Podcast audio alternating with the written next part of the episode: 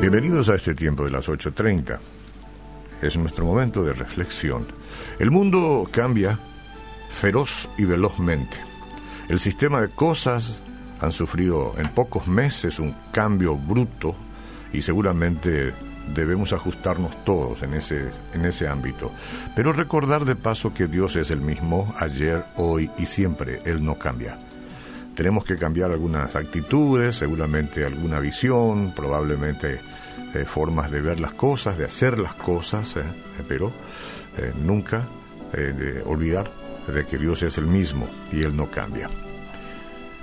La Biblia dice, yo soy Jehová tu Dios, que te hice subir de la tierra de Egipto, abre tu boca y yo la llenaré. Pero mi pueblo no oyó mi voz, e Israel no me quiso a mí. Los dejé, por tanto, a la dureza de su corazón, caminaron en sus propios consejos.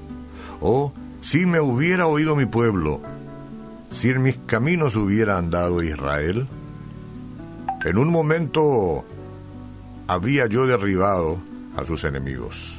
En un momento habría yo derribado a sus enemigos. En un momento habría yo derribado a sus enemigos.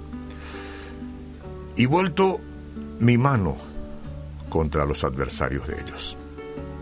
Los que aborrecen a Jehová se les habrían sometido, y el tiempo de ellos sería para siempre. Les sustentaría Dios con lo mejor del trigo y con miel de la peña les saciaría.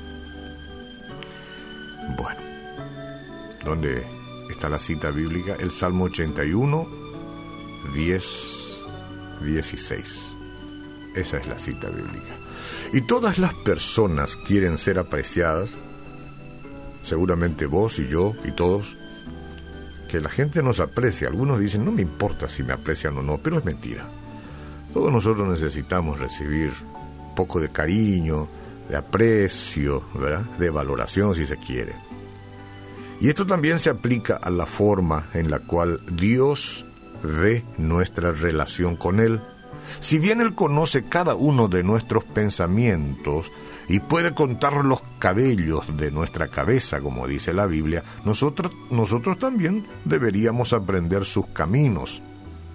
Es decir, cómo piensa, qué es lo que lo motiva y cuáles son sus planes y propósitos. Aunque deseemos conocer la mente de Dios, Él deja muy claro que humanamente Atención a esto porque acá a veces la gente confunde. Humanamente hablando es imposible. En Isaías 55, 9 nos dice, como son más altos los cielos que la tierra, así son mis caminos más altos que vuestros caminos, y mis pensamientos más altos que vuestros pensamientos.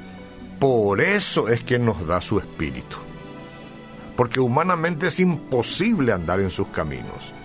Y por eso nos da eh, su Espíritu. Por eso cuando Jesús fue, dijo, es necesario que yo vaya y les envíe el Espíritu Santo. ¿eh? Para enseñarnos y para eh, revelarnos lo que de otra manera seríamos incapaces de entender. Usted y yo escuchamos mucha gente burlarse de Dios y este, hacer mofa, mufa y todas estas cosas porque, porque eh, todo lo que hace lo hace de manera humana, con la mente humana, la, mente terrenal, la mente, si se quiere, depravada.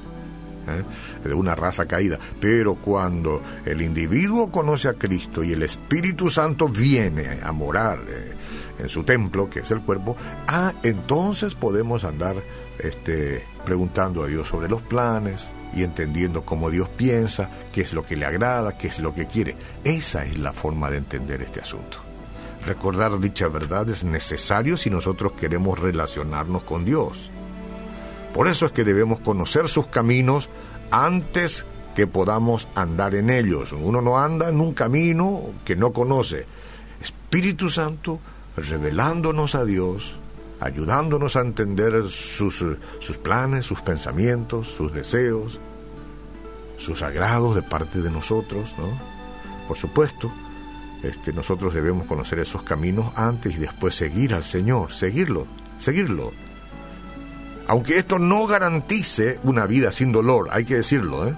No garantiza una vida sin dolor. Ese es otro tema. Sin embargo, tenemos la seguridad de que nos ama, que nos dará fuerzas para seguirlo sin importar a dónde nos lleve el camino. Porque ya sabemos que andamos en sus caminos y el camino nos lleva. Pero si sabemos que Él va con nosotros, no sabemos, digamos, no importa dónde desemboque el camino. Siempre será conforme la voluntad del Altísimo. Entonces, al andar en los caminos de Dios, Él nos da todo lo que necesitamos para tener la vida abundante que promete la Biblia. La Biblia promete vida abundante. Entonces aquí hay una serie de cositas importantes que si la entendemos entonces sabremos andar en los caminos y sabremos también tener satisfacción aún en medio de momentos de dolor o de tormentas en la vida porque sabemos quién va con nosotros.